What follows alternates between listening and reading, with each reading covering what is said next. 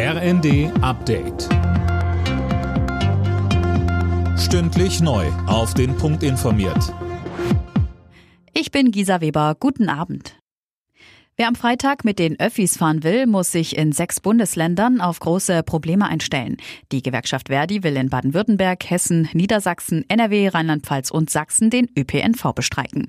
Damit soll der Druck im Tarifstreit des öffentlichen Dienstes erhöht werden. Unterdessen drohen auch bei der Deutschen Bahn Arbeitsniederlegungen. Die Gewerkschaft EVG hat die erst heute gestarteten Tarifgespräche mit dem Konzern nach nur zwei Stunden abgebrochen, weil die Bahn kein Angebot vorgelegt hat. Nach der Abgeordnetenhauswahl in Berlin deutet sich ein Machtwechsel an. Die regierende Bürgermeisterin Franziska Giffey will dem SPD-Landesvorstand morgen, Medienberichten zufolge, Koalitionsgespräche mit dem Wahlsieger CDU vorschlagen. Das würde auch heißen, dass Giffey auf ihr Amt verzichten würde. Neuer regierender Bürgermeister dürfte dann der CDU-Spitzenkandidat Kai Wegner werden.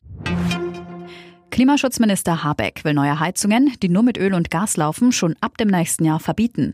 Wie die Bild berichtet, sollen nur noch Heizungen eingebaut werden dürfen, die zumindest 65 Prozent mit erneuerbaren Energien laufen. Laut Experten ist das nur mit Fernwärmeanlagen, Wärmepumpen und Biomassekesseln möglich. Der Eigentümerverband Haus und Grund lehnt das Vorhaben ab.